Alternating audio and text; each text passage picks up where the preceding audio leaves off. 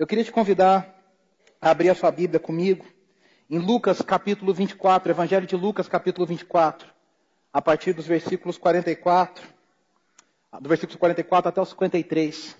Nesse mês de setembro nós vamos refletir aqui na IBNU em missões, em pregar o Evangelho, a nossa missão enquanto igreja. E hoje eu queria compartilhar com vocês uma coisa que essa semana eu creio que Deus colocou muito forte em meu coração, que o Espírito Santo é o maior interessado, é o maior impulsionador, é o maior é, direcionador de missões que nós temos no mundo. Às vezes a gente encontra alguns missionários, acompanha algumas agências missionárias, e parece que eles sempre estão em necessidade, sempre precisando, sempre correndo atrás, sempre é, mendigando, desculpa a palavra, alguma ajuda, algum apoio. Né? A gente sempre pensa no missionário como coitadinho. E, e a Bíblia nos mostra que missões nunca vai ser uma obra de necessidade porque o maior interessado é o Espírito Santo de Deus. Lucas capítulo 24, a partir do versículo 44, diz assim: E disse-lhes: Foi isso que eu lhes falei enquanto ainda estava com vocês. Era necessário que se cumprisse tudo o que o meu respeito estava escrito na lei de Moisés, nos profetas e nos salmos. Então lhes abriu o entendimento para que pudessem compreender as Escrituras. E lhes disse, o próprio Cristo dizendo isso aos apóstolos, aos discípulos depois da ressurreição: Está escrito que o Cristo haveria de sofrer e ressuscitar dos mortos ao terceiro dia, e que em seu nome seria pregado o arrependimento para perdão de pecados a todas as nações, começando por Jerusalém. Vocês são testemunhas dessas coisas. Eu lhes envio a promessa de meu Pai, mas fiquem na cidade até serem revestidos do poder do alto. Tendo-os levados até a proximidade de Betânia, Jesus levantou as mãos e os abençoou. Estando eles ainda a abençoá-los, ele os deixou e foi elevado, elevado aos céus. Então eles o adoraram e voltaram para Jerusalém com grande alegria e permaneciam constantemente no templo, louvando a Deus. Esse é o texto de Lucas. Como eu e você sabemos, Lucas também é o autor do livro de Atos. E a gente tem aí no nosso cano o Evangelho de João separando o Evangelho de Lucas e o, e o livro de Atos. Mas eu queria convidar você a abrir em Atos 1, que nós encontramos uma narrativa de Lucas no seu segundo volume, a Teófilo, Lucas vai usar o início do livro de Atos, bem parecido com o final do livro do, do seu Evangelho, que a gente acabou de ler.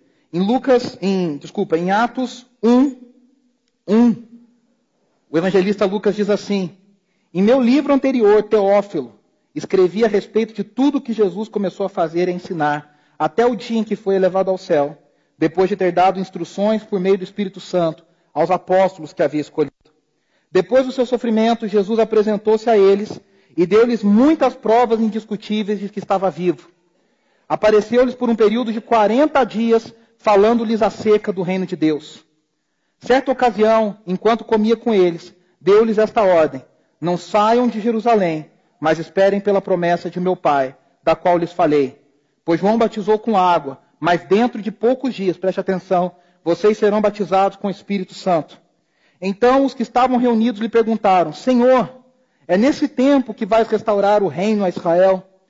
E ele lhes respondeu: Não lhes compete saber os tempos ou as datas que o Pai estabeleceu pela sua própria autoridade, mas receberão poder quando o Espírito Santo descer sobre vocês, e serão minhas testemunhas em Jerusalém, em toda a Judéia e Samaria e até os confins da terra. Tendo dito isto, foi elevado às alturas enquanto eles olhavam, e uma nuvem os encobriu, o encobriu da vista deles. E eles ficaram com os olhos fixos no céu, enquanto ele subia. De repente surgiram diante deles dois homens vestidos de branco. Só um minutinho que meu. Ixi. O iPad resolveu travar aqui. Ah, voltou. Amém. Que lhes disseram: Galileus. Olha aí, gente. Galileus. Por que vocês estão olhando para o céu? Este mesmo Jesus que dentre vocês foi elevado ao céu, voltará da mesma forma como viram subir. Então eles voltaram para Jerusalém, vindo do monte chamado das Oliveiras, que fica perto da cidade, cerca de um quilômetro. Quando chegaram, subiram ao aposento onde estavam hospedados. Achavam-se presentes Pedro, João, Tiago, André e Filipe, Tomé, Bartolomeu, Mateus, Tiago, filho de Alfeu, Simão Zelote, Judas, filho de Tiago. Todos eles se reuniam sempre em oração com as mulheres, inclusive Maria, a mãe de Jesus, e com os irmãos de Jesus. Vamos orar, pedindo a bênção de Deus sobre esse momento? Senhor, essa é a tua palavra. Nós pedimos que o nosso coração nessa noite seja terra fértil, para que a semente da tua palavra seja plantada e ela possa realmente falar aos nossos corações, e ela possa frutificar e ela possa dar frutos de transformação. Que o Senhor me use nessa noite como um instrumento uh, teu para falar a vida dos meus irmãos. É o que nós pedimos em nome de Jesus. Amém. É, como eu disse, todos sabemos que o, evangelho, o livro de Atos foi escrito por Lucas. E, e aqui no começo de Atos, ele vai retomar o final do, do, do livro de Lucas e ele vai mostrar para a gente que o centro da carreira do que Jesus fez, o resultado de tudo que Jesus fez, e o centro do livro de Atos está logo no capítulo 1, em Atos 1, 8, que nós acabamos de ler, você pode deixar ele aberto aí. Ou seja, a gente vai ver que o resultado da obra de Jesus que foi narrado no Evangelho era a formação da igreja. E essa igreja, de acordo com o que Lucas vai contar em Atos, não seria formada só por judeus, mas ela seria formada por judeus e por gentios de todas as nações, das quais eu e você fazemos parte. Amém? Então, a gente vai entender o seguinte: o escritor tem um estudioso bíblico muito conhecido chamado Justo Gonçalves, um cubano, que mora nos Estados Unidos há muitos anos, e ele diz no seu livro sobre Atos, ele diz assim que Atos é um livro único em todo o cânon do Novo Testamento. Por quê? Porque Atos não é um evangelho. Não, não tem as características do evangelho, mas também não é uma epístola. É uma carta, mas que não tem as características das epístolas de Paulo, de Pedro, de João. Qual outro tipo que nós temos no Novo Testamento? Nós temos o Apocalipse. Atos também não é uma leitura apocalíptica. Não é uma literatura apocalíptica. Ou seja, Atos é um, é um, é uma mistura de narrativa com, com uma carta e uma narrativa muito estranha. Porque se você lê direito Atos, você vai perceber que tem momentos da narrativa que simplesmente pula. Você vê personagens que aparecem e de repente você nunca mais ouve falar deles. De repente entra a gente e parece que Lucas esquece de todo mundo. Quando Saulo se converte, Lucas começa a focar na vida de Saulo, que depois se transforma em Paulo. Parece que ele esquece de todo mundo. Cadê o resto do povo? Né? Cadê o resto da igreja? Cadê o resto das pessoas? Por quê? Porque Lucas tem algo interessante a mostrar. Alguns estudiosos defendem que Atos, como é que é o nome do livro de Atos? Atos dos Apóstolos.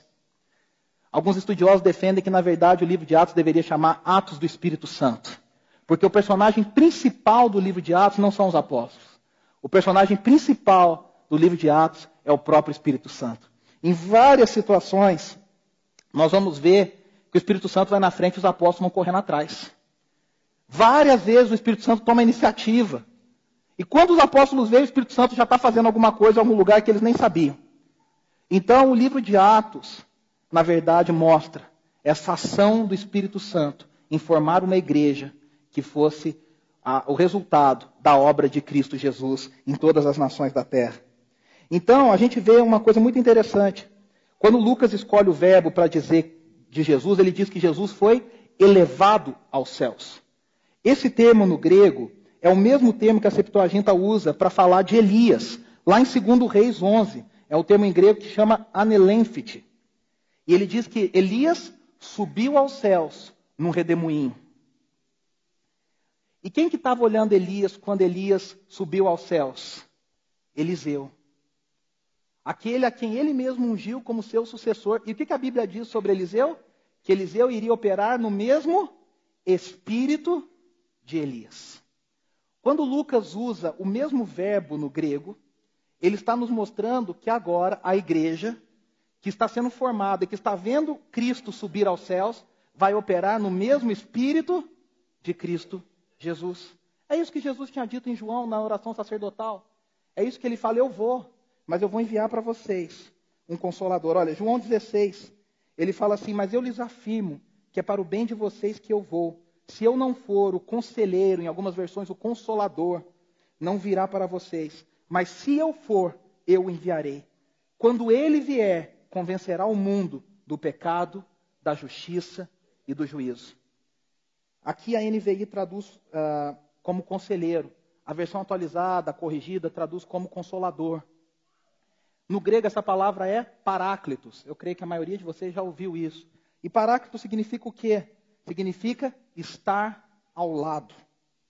Aqui nós vemos então na pessoa do Espírito Santo o cumprimento da promessa de Jesus de que ele veria habitar na sua igreja e ele estaria ao lado da igreja, capacitando essa igreja.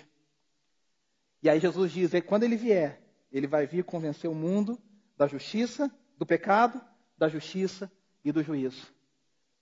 Nós cremos, como igreja do Senhor Jesus Cristo, que quem convence o homem do seu pecado é o Espírito Santo de Deus.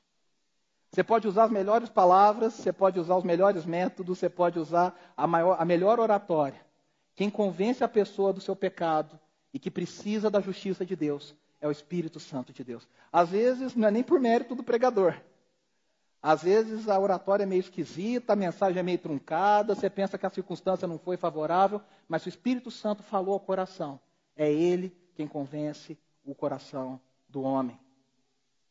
Esses dias eu estava numa conferência essa semana passada e ouvi um missionário contando uma história de que ele ia visitar um homem no meio da Amazônia. E ele, toda vez que visitava esse homem, ele falava a mesma coisa, o mesmo texto. Não por falta de inteligência ou de capacidade, porque esse, esse é um missionário muito capacitado. Mas ele dizia que chegou uma época que o homem falava assim: Você quer ficar quietinho bebendo café que eu prego para mim mesmo? Ele já tinha decorado, de tanto que ele falava a mesma mensagem. E aí um dia ele chegou na, na casa desse homem de novo. E o homem falou: Pode deixar, você quer falar ou eu falo? Ele falou: Não, hoje eu falo. Enquanto esse missionário falava as mesmas coisas que ele já vinha falando, ele falou que no meio daquela fala, que o homem já sabia de cor, aquele homem começou a chorar. E falou: Hoje eu quero entregar minha vida para Cristo. Aí você fala: O que, que mudou? sendo que era o mesmo texto. O que mudou é que um dia o Espírito Santo tocou no coração daquele homem. É o Espírito Santo quem convence. Jesus diz assim lá no versículo 13 e 14 de João 16: Mas quando o Espírito da verdade vier, ele os guiará a toda a verdade. Não falará de si mesmo, falará apenas o que ouvir e lhes anunciará o que está por vir. Ele me glorificará, porque receberá do que é meu e o tornará conhecido a vocês. Voltando em Atos 1:8, que é o versículo que eu quero destacar. Vamos ler de novo o versículo de Atos 1:8, diz assim: "Mas receberão poder quando o Espírito Santo descer sobre vocês, e serão as minhas testemunhas em Jerusalém, em toda a Judéia e Samaria, até os confins da terra." O versículo 8 é a declaração da missão do livro de Atos. Para que, que a igreja existe? A igreja existe para, pelo poder do Espírito Santo, ser testemunha de Jesus em Israel, em Jerusalém, na Judéia e nas nações, aos confins da terra. Aqui nesse versículo nós vemos o poder necessário, nós vemos o propósito desse poder e nós vemos o plano traçado por Deus para que esse propósito, através desse poder, fosse atingido. Esse versículo é o grande resumo. Alguns estudiosos vão até defender que é, o livro de Atos depois ele é dividido para seguir essa sequência de Samaria, é, Jerusalém, na Judéia, Samaria e até os confins da terra. A gente vai perceber que é assim que a narrativa vai sendo construída ao longo do livro de Atos. Uma outra coisa interessante, o verbo que fala descer sobre vós, recebereis poder ao descer sobre vós. Faz referência direta a Isaías 32, 15, que diz assim: A fortaleza será abandonada. Preste atenção. A cidade barulhenta ficará deserta. A cidadela e a torre de sentinela se tornarão covis, uma delícia para os jumentos, uma pastagem para os rebanhos, até que sobre nós o Espírito seja derramado do alto e o deserto se transforme em campo fértil e o campo fértil pareça uma floresta. A justiça habitará no deserto e a retidão viverá no campo fértil. Olha que interessante esse texto de Isaías. Esse é um dos. Nos fala de uma esperança que Israel tinha de que quando o Espírito fosse derramado, preste atenção, o Espírito não foi uma coisa tirada da cartola por Jesus.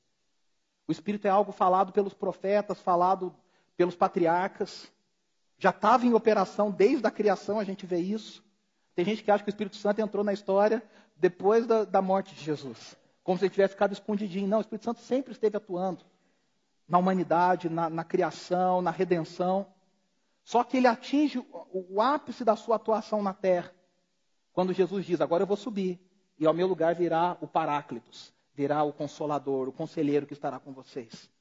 Mas em Israel já havia essa expectativa da era do Espírito. Eles já esperavam que o Espírito viesse depois do Messias. Tanto que quando Jesus diz que eles receberiam o Espírito, eles perguntam: Senhor, será essa hora que o Senhor vai restaurar o reino a Israel? Ou seja, eles ligaram a descida do Espírito com a restauração do reino a Israel. E aí Jesus fala uma coisa muito interessante. Jesus basicamente diz o seguinte: esse reino um dia vai chegar, do jeito que vocês estão perguntando, um dia vai chegar. Que nós sabemos que é a parousia, a última coisa, o último dia. Quando Jesus Cristo voltará e, e redimirá, restaurará todas as coisas nos céus e na terra. Mas Jesus diz: olha, mas vai ser um pouco diferente ainda. Como é que a gente chama isso? A gente chama isso do reino inaugurado. Jesus está dizendo: o reino de Deus já começou, mas ainda não na totalidade. O reino de Deus já está disponível. Quando o Espírito chegar, o reino de Deus já vai ter chegado. Mas ainda de um jeito que não é o jeito que vocês estão esperando. É o reino de Deus que vem através da igreja de Jesus Cristo. Jesus vai dizer: o reino de Deus vai vir quando vocês se tornarem testemunhas em Jerusalém, Samaria, na Judéia, na, Judéia, na Samaria e até os confins da terra. O Espírito Santo capacitaria a igreja a desempenhar o seu papel no mundo.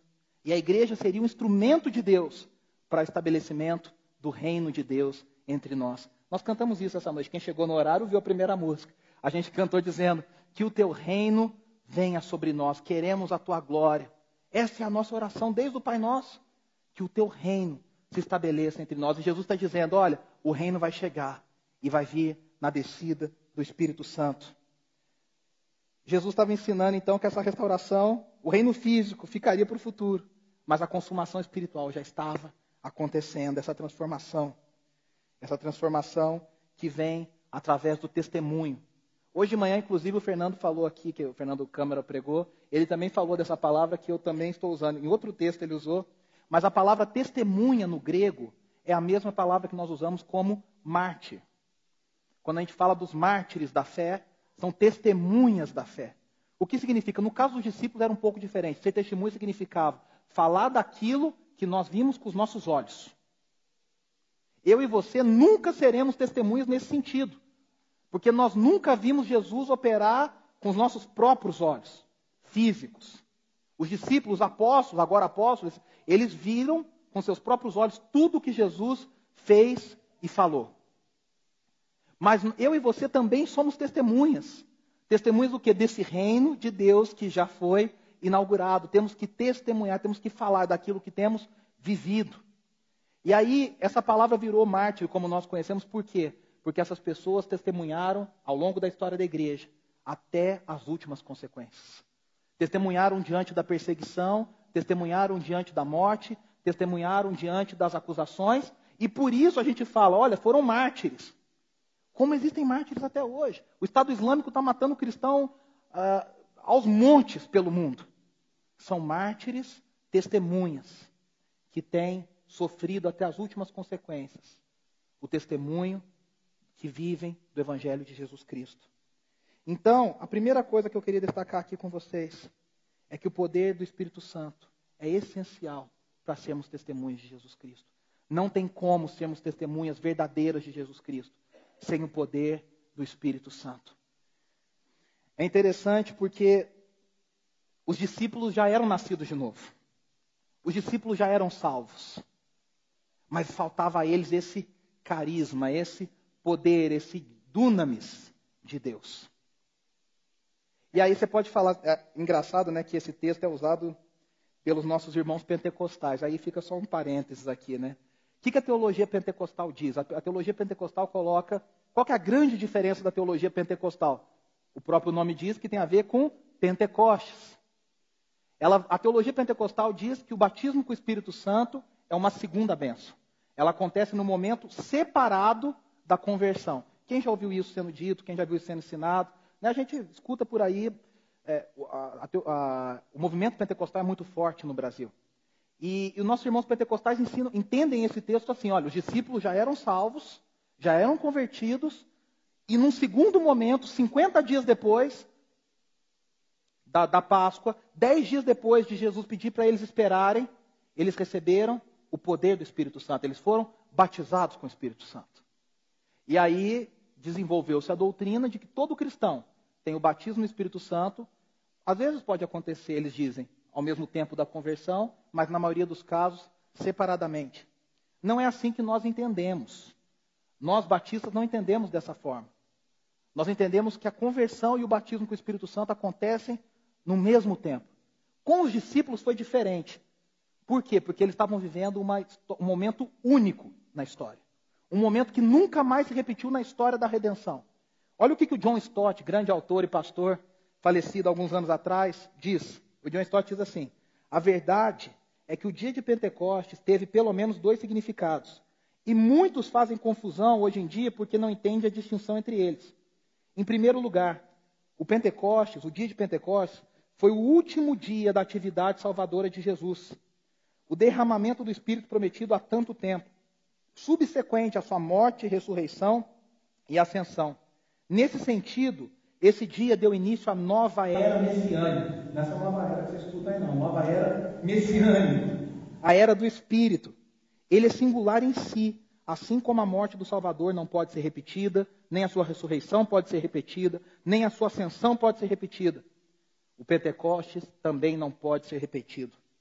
Desde aquele dia, todos os cristãos, sem exceção, tornaram-se participantes dessa nova era e receberam os dons do perdão e do Espírito, que Cristo nos tornou acessíveis através da sua morte, ressurreição, ascensão e derramamento do Espírito. Neste sentido, os que se converteram no dia de Pentecostes, em resultado da pregação de Pedro, são exemplos para todos os crentes subsequentes. Olha que interessante, você vai se lembrar que depois da descida do Espírito, nós já vamos ler esse texto, Pedro prega. E naquele sermão de Pedro, 3 mil pessoas se convertem. E o John Stott está dizendo: aqueles 3 mil já experimentaram o que eu e você experimentamos: a conversão e o batismo com o Espírito Santo no mesmo momento. Por que, que é tão importante falar sobre isso? Porque é com o batismo do Espírito Santo que nós recebemos o poder de Deus para sermos testemunhas de Jesus Cristo. Às vezes a gente tem essas diferenças teológicas com os irmãos pentecostais, queridos, amados, crentes que cumprem a grande comissão. A gente às vezes tem essa diferença e muitas vezes a gente quer contrapor tirando demais. Eles dão muita ênfase em alguns pontos desse poder, desse fogo, dessa, dessa, desse derramamento. E às vezes a gente fica muito além disso aqui. Nós não podemos esquecer que todos nós precisamos do poder do Espírito Santo para sermos testemunhas de Jesus Cristo. E olha só, você pode ir comigo em Atos 2? Vamos ler rapidamente esse texto, já que a gente está falando tanto dele, né? Lembre-se que em Atos 2 não, só, não foram só os 12 que receberam o Espírito, mas foram os 12 e os 120 que estavam junto com os apóstolos. Atos 2 diz assim: Chegando o dia de Pentecoste, estavam todos reunidos num só lugar. De repente veio do céu um som como de um vento muito forte e encheu toda a casa na qual estavam assentados. E viram que parecia línguas de fogo que se separaram e pousaram sobre cada um deles. Todos ficaram cheios do Espírito Santo e começaram a falar noutras línguas, conforme o Espírito os capacitava. Havia em Jerusalém judeus tementes a Deus vindo de todas as nações do mundo. Ouvindo-se este som, ajuntou-se uma multidão que ficou perplexa, por cada um o ouvia falar em sua própria língua.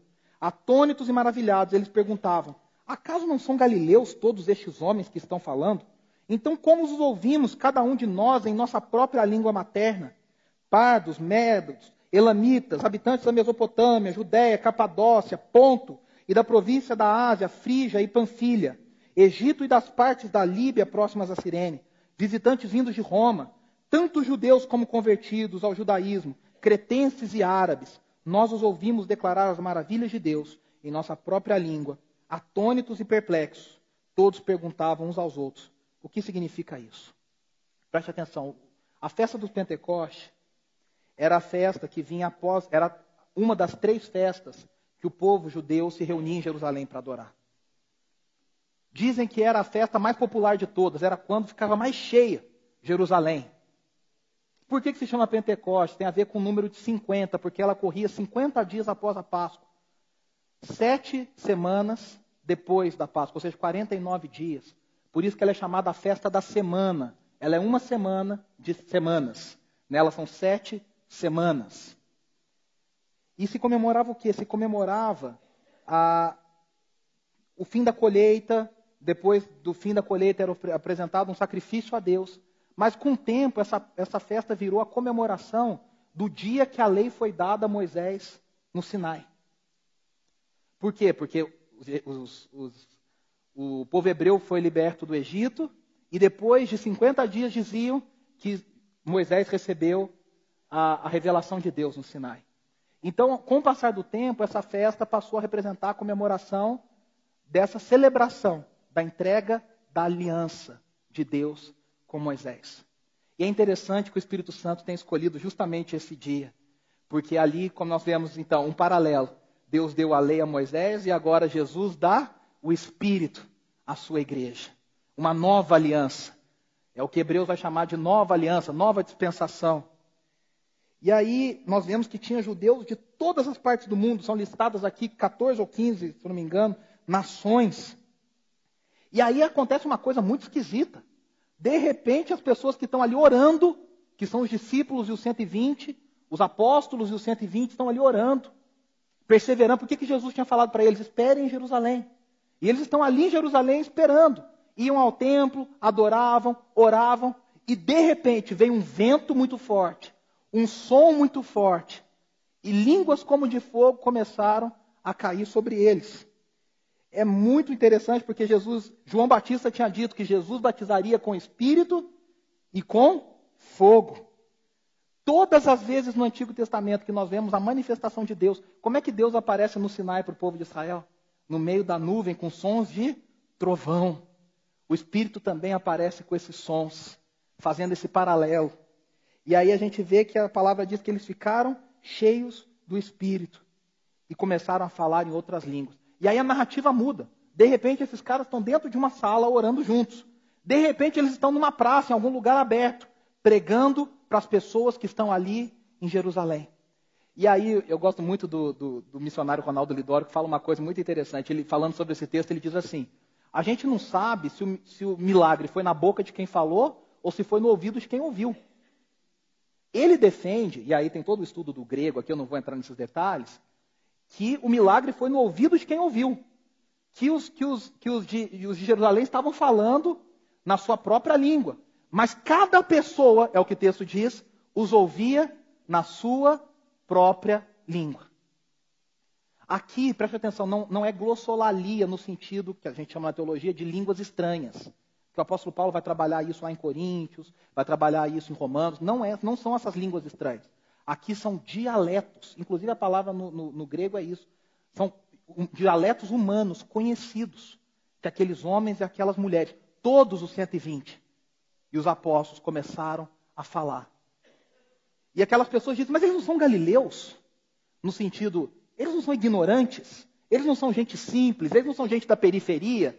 Eles não são gente que mal sabe ler, mal sabe conversar, mal sabe falar bem. Não, não são acadêmicos. Como eles estão falando no nosso, no nosso dialeto? Como é que eles estão falando dessa forma? Como é que a gente está entendendo? E eles começaram a pregar. E aí a gente vê que já aqui, nessa manifestação da primeira manifestação do Espírito, a palavra de Jesus já se cumpriu. Eles receberam poder e imediatamente se tornaram testemunhas. O milagre foi completo nesse momento. Já receberam poder e na mesma hora começaram a testemunhar do Evangelho de Cristo. Era o Espírito Santo mostrando já na sua chegada, na sua chegada triunfante, o que viria a acontecer por toda a história da igreja. A igreja renascida, revestida de poder, nasceu com uma missão. Qual é essa missão? Testemunhar sobre Jesus. Três coisas que o poder do Espírito Santo produz em nós. A primeira coisa é convicção. Esse poder do Espírito não é poder para você sentir um arrepio, né? É que a gente vai em alguns lugares aí, algumas vigílias, né? Algumas situações que a gente fa... parece que o poder é para você sentir um arrepio, para você cair no chão, para você ficar tremendo, para você ficar chorando. E aí fica, fica uma disputa para ver quem que recebeu mais poder, quem que chorou mais, quem que tremeu mais, quem que, quem que caiu mais forte no chão, né? Parece brincadeira, mas quem já conviveu nesses meios sabe que a situação é essa. Para que, que o Espírito Santo vem sobre nós? Por que, que o Espírito Santo vem sobre a igreja? Primeira coisa, o Espírito Santo produz convicção em nós. Olha o que diz o apóstolo, olha o que diz o apóstolo Paulo em 1 Tessalonicenses 1:5. Só escute, não precisa nem abrir se você não quiser. Porque o nosso evangelho não chegou a vocês somente em palavras, mas também em poder no Espírito Santo e em plena convicção. O evangelho que vem com poder vem numa plena convicção. Meus irmãos, cá entre nós, é só gente que tem esse poder do Espírito Santo dentro de si, que tem a convicção para chegar até a morte e não negar Jesus Cristo. Eu não sei você, mas eu, eu a gente estava até conversando lá em casa esses dias. A pessoa está com uma espada apontada para o seu pescoço, está com uma arma apontada para sua cabeça, está diante de uma guilhotina. E ter a convicção de que ela não vai negar a Jesus é só pelo poder do Espírito Santo de Deus. Segunda coisa que o Espírito Santo produz em nós: coragem. A primeira é convicção, a segunda é coragem. Atos 4 diz assim, versículo 31. Depois de orarem, lembre-se que a igreja foi perseguida, as autoridades tentaram dar um chacoalhão em Pedro e João, falaram: ó, não prega mais. E aí o que eles fazem? Depois de orarem, tremeu o lugar em que estavam reunidos. Todos ficaram cheios do Espírito Santo e faziam o quê? Anunciavam corajosamente a palavra de Deus. Eles acabaram de receber uma palavra das autoridades falando: não prega mais. Eles oram, o Espírito Santo enche eles mais uma vez, eles vão lá e pregam com mais coragem. Lembre-se que Pedro tinha acabado de depor diante dos homens que ele tinha. Ó. Quando Pedro negou Jesus, ele não negou diante do sinédrio. Ele negou diante primeiro da empregada que servia aos homens do sinédrio. Agora Pedro, diante das autoridades, fala assim: me importa mais obedecer a Deus do que obedecer aos homens. Você fala, o que aconteceu com esse homem? Que palestra motivacional que ele participou que mudou tanto? Onde ele recebeu essa injeção de coragem? Só temos uma explicação: ele recebeu o poder do Espírito Santo sobre ele. E aquele homem que era um covarde, e todos juntos, né? Pedro é o exemplo, todos eram covardes, se tornaram homens corajosos. Se você lê as histórias do, do, do martírio dos apóstolos, nós temos aí disponível o livro dos mártires, que conta em detalhes o que a história desculpa, o que a história nos mostra da morte de cada apóstolo, você vê que foram homens que foram até o final como mártires, cheios de coragem, porque o Espírito Santo os enchia de coragem. Terceira coisa que o poder do Espírito Santo nos dá. Ah, desculpa, antes disso, né, ainda na coragem. O apóstolo Paulo fala para Timóteo, lá em 2 Timóteo 1, 1, 7, 8. Pois Deus não nos deu espírito de covardia, mas espírito de poder, de amor e de equilíbrio. Portanto, não se envergonhe de testemunhar do Senhor. Esse Espírito, você e eu também recebemos, também está sobre nós e nós também precisamos nos encher dele. Preste atenção numa diferença. Ser batizado no Espírito Santo é uma coisa, é uma experiência única. Mas o apóstolo Paulo e os apóstolos e a Bíblia nos encorajam a continuamente nos enchermos do Espírito Santo de Deus. Isso é uma coisa que deve acontecer sempre. A terceira coisa que o poder do Espírito Santo de Deus faz sobre nós, ele traz sabedoria. Sabedoria para quê? Para testemunhar. Olha o que, que diz Atos 6,10, falando do martírio de Estevão. Quando Estevão está pregando, diz assim: Mas não podiam resistir à sabedoria e ao espírito com que ele falava. As pessoas tentavam rebater Estevão, mas ele tinha tanta sabedoria do espírito que as pessoas não conseguiam rebater os argumentos de Estevão. Isso é mais do que argumento intelectual. Isso é mais do que você saber as respostas certas para passar na prova. Isso é sabedoria vinda do alto. Então, a primeira coisa é que o poder do Espírito Santo é necessário para sermos testemunhas de Jesus. E a segunda coisa nesse texto, a segunda parte do texto diz em Jerusalém, na Judéia, Samaria e até os confins da terra. Como que a gente vê isso aqui acontecendo? Aí eu quero que você preste bastante atenção, anote, anote os textos se você quiser. Vou falar rapidamente, mas aí depois você pode estudar. O livro de Atos vai mostrar exatamente isso acontecendo o Espírito Santo chegando. Em Jerusalém, nós já lemos, Atos 2, o Espírito Santo desce sobre Jerusalém. E aí depois você vai ver que nas cidades em volta de Jerusalém, ou seja, na Judéia, vamos dizer, Jerusalém era a capital, Judéia ali como se fosse o Estado. E os, os discípulos foram pregando e cada um foi para um lado. E aí em Atos 8 a gente vê um outro passo disso aí. Nós vemos Filipe, que não era um dos doze. Filipe era um daqueles sete que foram escolhidos diáconos, como Estevão. A Bíblia diz que eles foram escolhidos porque eles eram cheios do Espírito Santo. Filipe, de repente, foi pregar onde? No lugar que os judeus adoravam, só que não. Samaria. Samaria para os judeus era um lugar terrível. Por quê? Porque os samaritanos eram judeus sujos na cabeça deles. Eles eram judeus que se misturaram, que se misturaram, que casaram, que, que que perderam a pureza. Por isso que a gente lembra lá quando Jesus passou na, por Samaria, os judeus preferiam dar a volta, andar muito mais do que atravessar Samaria. E de repente Filipe está lá pregando para Samaria, para os samaritanos. E aí chegou aos ouvidos da igreja em Jerusalém que os samaritanos creram em Jesus. O que, que a igreja faz? É impossível isso. Por quê? Porque a igreja ainda era formada de quem? De judeus. E cá entre nós, né, a gente tem uma dificuldade de entender quando é para incluir, né? A gente já nasce egoísta, né? Toda criança já nasce e fala, é meu, né? A criança nunca quer um irmãozinho, com raras né? quando chega, mesmo que queira, quando chega, esse aqui é meu lugar, esse é o seu lugar, você fica aí na sua, porque nós somos egoístas. Nós queremos a coisa boa só para a gente.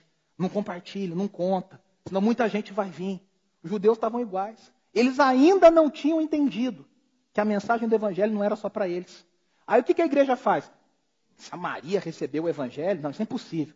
Mandaram Pedro e João lá para ver o que tinha acontecido. Quando Pedro e João chegam em Samaria, o que acontece? Eles veem que é verdade. Eles veem que aquelas pessoas creem em Jesus. Aí eles perguntam: vocês foram batizados? Não. E quando eles oram, aqueles homens são, aqueles homens e aquelas mulheres são batizados com o Espírito Santo de Deus. Aí você fala, tá vendo? Segunda benção. A gente entende, sabe como? Que o Espírito Santo de Deus, na sua soberania, estava só esperando Pedro e João chegarem. Por quê? Porque eles eram chefes. Eles que tinham que ver com os próprios olhos. Quando eles chegaram, o Espírito Santo falou: Ah, vocês estão aqui? Agora fica vendo isso. E desceu sobre aquele samaritano. Gente que a gente consideraria impura, indigna. O Espírito Santo de Deus fala: Não tem mais ninguém impuro para mim. Cheios do Espírito Santo. Samaria. Então, Jerusalém, Judéia, Samaria. E aí falta a parte dos confins da terra. E a gente vai descobrir isso lá em Atos 19. Desculpa, eu, pulei um pedaço. Que é, desculpa, Atos 10. Daí já chega em Atos 19. Atos 10 fala do primeiro passo dos confins da terra. Fala Pedro na casa de Cornélio. Você conhece a história, eu vou resumir rapidamente. Cornélio era um homem que era gentio, era um centurião romano, mas ele era temente a Deus. E a Bíblia diz que Cornélio estava orando e Deus falou para ele: tem um homem em Jerusalém chamado Pedro. Vai lá e chama ele para vir à sua casa. Pedro estava orando quando ele tem uma visão. E ele vê a visão de um lençol. E nesse lençol tinham vários animais que os judeus não podiam comer. E a Bíblia fala: toma e come. A voz diz para ele. E ele fala: eu não, Senhor. Acho que Pedro pensou: acho que é um teste, né, para ver se eu sou fiel. Ele fala: jamais, Senhor. Eu nunca pus a mão nesse tipo de bicho. E Deus fala para ele: Pedro, você não entendeu nada. Tem gente que até brinca, né? Fala que esse texto não é a conversão de Cornélio fala que esse texto é a conversão de Pedro. É Pedro que está tomando a maior lição aqui. Deus está falando, você está achando que você está sabendo muito. O cara pregou, 3 mil se converteram. Pedro provavelmente estava se achando. E Deus fala para ele, espera que eu vou te mostrar qual que é a verdadeira, uh, verdadeiro propósito do que eu quero fazer. E aí, resumindo a história, Pedro, então, vê que na hora que ele está falando isso, está tendo a visão, dois homens chegam, batem na porta e chamam ele. E ele fala, bom, então tenho que ir. Quando ele chega na casa de Cornélio, a Bíblia diz que ele começa a pregar para a família de Cornélio, pensando assim: meu Deus, o que, que eu estou fazendo aqui, né? Quando ele começa a pregar, o Espírito Santo cai. Ele nem termina de pregar. O texto ainda mostra isso, que ele nem termina de pregar. O Espírito Santo cai sobre a família de Cornélio e todos são batizados no Espírito Santo. Por que, de novo, o Espírito Santo veio depois? Ou, sei lá, Cornélio provavelmente se converteu nesse momento. Aqui Cornélio se converte, ele escuta o evangelho, se converte e é batizado.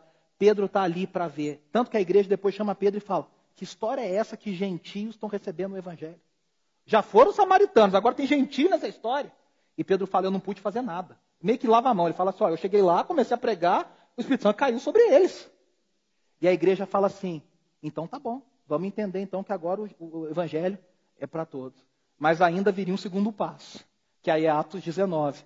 Por quê? Porque Cornélio era um homem temente a Deus. Ele era um gentil, mas era um gentil bonzinho. Sabe aquela gente que você fala assim, aquele ali é tão bonzinho, só falta aceitar Jesus. Né? Como se fosse só falta, né? Cornélio era esse, tão bonzinho, mas só faltava aceitar Jesus. Só faltava conhecer Jesus. Só que de repente o apóstolo Paulo vai pregar para gente que nunca ouviu o evangelho, gente que a Bíblia no Antigo Testamento chamaria de ímpio, de pagão, dos inimigos. Paulo vai pregar em Éfeso, a cidade da adoração à deusa Diana. Quando Paulo chega lá, as pessoas dizem que já são convertidas. Aí ele fala, mas vocês, vocês já foram batizados no Espírito Santo?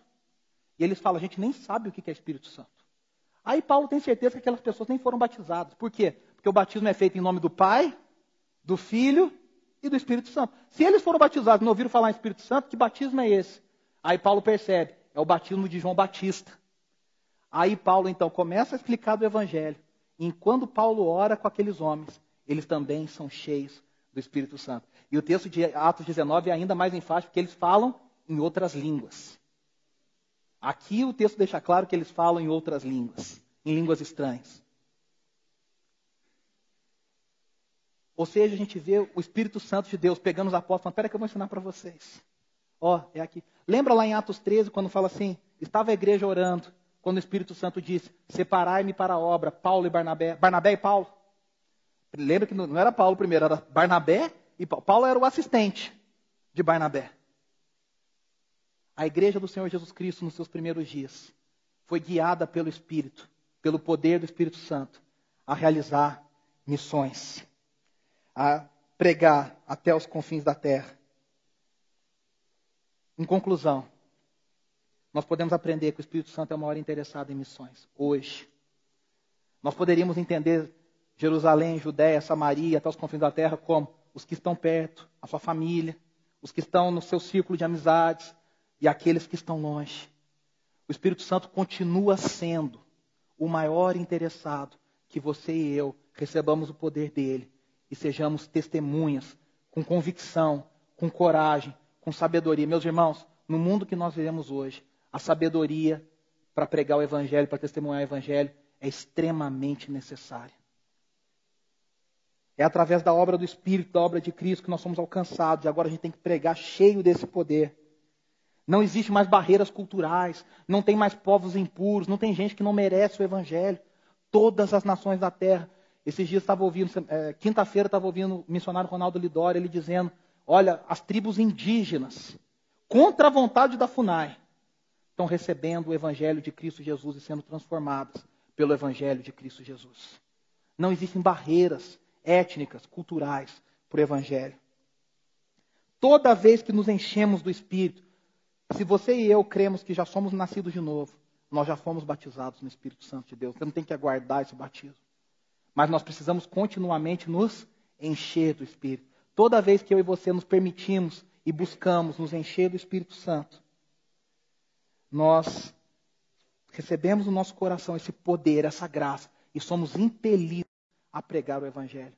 Eu quero ler para vocês aqui, para encerrar, um relato sobre a história da igreja recente sobre os grandes avivamentos.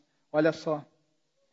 Como resultado de um avivamento, a partir de 1730, John Wesley, durante 50 anos, pregou na Inglaterra cerca de três sermões por dia, a maior parte ao ar livre, tendo percorrido 175 mil quilômetros a cavalo, pregando 40 mil sermões ao longo da sua vida.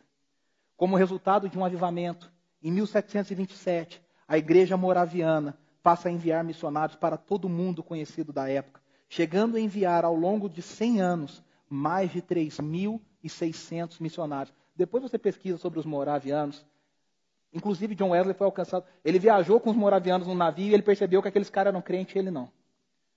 Como resultado de um avivamento em 1784, após ler a biografia do missionário David Brainerd, escrito por Jonathan Edwards, o estudante William Carey foi chamado por Deus para evangelizar os indianos. Após uma vida de trabalho, conseguiu traduzir a palavra de Deus para mais de 20 línguas locais. Como resultado de um avivamento, em 1882, Moody pregou na Universidade de Cambridge e sete homens se dispuseram ao Senhor para a obra missionária e impactaram o mundo da época. Foram chamados de os sete de Cambridge, que incluía Charles Studd. Esse foi para a África, percorreu 17 países e pregou a mais de meio milhão de pessoas. Fundou a Missão de Evangelização Mundial, que conta hoje com mais de 4 mil missionários no mundo. Como resultado de um avivamento, em 1950, no Eton College, 500 jovens foram chamados para a obra missionária ao redor do mundo, a partir da pregação da palavra, e obedeceram. Dentre eles estavam Jim Elliot, que foi morto tentando alcançar uma tribo na Amazônia, em 1956. A partir de seu martírio, houve um grande avanço missionário. Olha que coisa linda, no martírio das testemunhas, a obra missionária avança. A partir do seu martírio, houve um grande avanço missionário em todo o trabalho indígena. E não indígena. Um desses jovens alcançados é o doutor Russell Shedd, que abençoou o nosso país com fidelidade e integridade ao longo dos anos. Olha que coisa linda. Foi nos grandes avivamentos, no momento que as pessoas são cheias do Espírito. Que o Espírito Santo enche o coração. Esse poder não é para a gente ficar brincando no playground cristão, não. Esse poder é para a gente testemunhar com coragem, com ousadia, com poder, com sabedoria a mensagem do Evangelho em Jerusalém, em Judéia, em Samaria e até os confins da terra. Feche os seus olhos, vamos orar. Nessa noite eu queria te convidar a você pedir a Deus para que você, assim como eu tenho pedido, sejamos constantemente cheios do Espírito Santo de Deus. Constantemente renovados pelo Espírito Santo de Deus, sejamos cheios do poder do Espírito Santo de Deus. Para que eu e você sejamos testemunhas firmes, convictas, corajosas. Não na nossa coragem, não porque você aprendeu a decorar um textinho lá que você tem que falar, mas porque o Espírito Santo de Deus que habita dentro de você, que te batizou, que te transformou, que te fez um filho de Deus, agora ele te enche de coragem, de convicção, de sabedoria, para que você pregue na sua Jerusalém, para que você pregue na sua Judéia, para que você pregue na sua Samaria, para que você pregue até os confins da terra. O que o mundo precisa não são de métodos, o que o mundo precisa não são de inovações teológicas, o que o mundo precisa são de pessoas cheias do Espírito Santo de Deus e cheias do poder do Espírito Santo de Deus. Que eu e você sejamos cheios. Que eu e você busquemos esse poder que vem do alto. Nesse reino inaugurado que já veio, mas ainda não em totalidade. Nesse reino de Deus que eu e você já vivemos, mas que está diariamente em contato com tanta miséria, com tanta injustiça, com tanta violência, com tanto sofrimento, com tanta dor. Senhor, capacita o teu povo. Espírito Santo de Deus, enche o teu povo. Espírito Santo de Deus, enche a tua igreja. Com poder que só o Senhor tem, com poder que vem do alto. Esse poder que nos capacita a sermos corajosos, a sermos convictos daquela mensagem do Evangelho que nós cremos, o Evangelho de Cristo e Cristo ressuscitado, morto e ressurreto, pregado numa cruz por mim, para pagar os meus pecados, que nós sejamos testemunhas aonde quer que andarmos, que o nosso coração esteja tão cheio do Espírito Santo, tão tomado, que pregar não seja uma escolha, que pregar seja uma atitude constante, que pregar seja uma uma atividade comum, diária, rotineira, não um evento especial na nossa vida, não para aliviar a consciência, não para ficar bem diante dos amigos da igreja.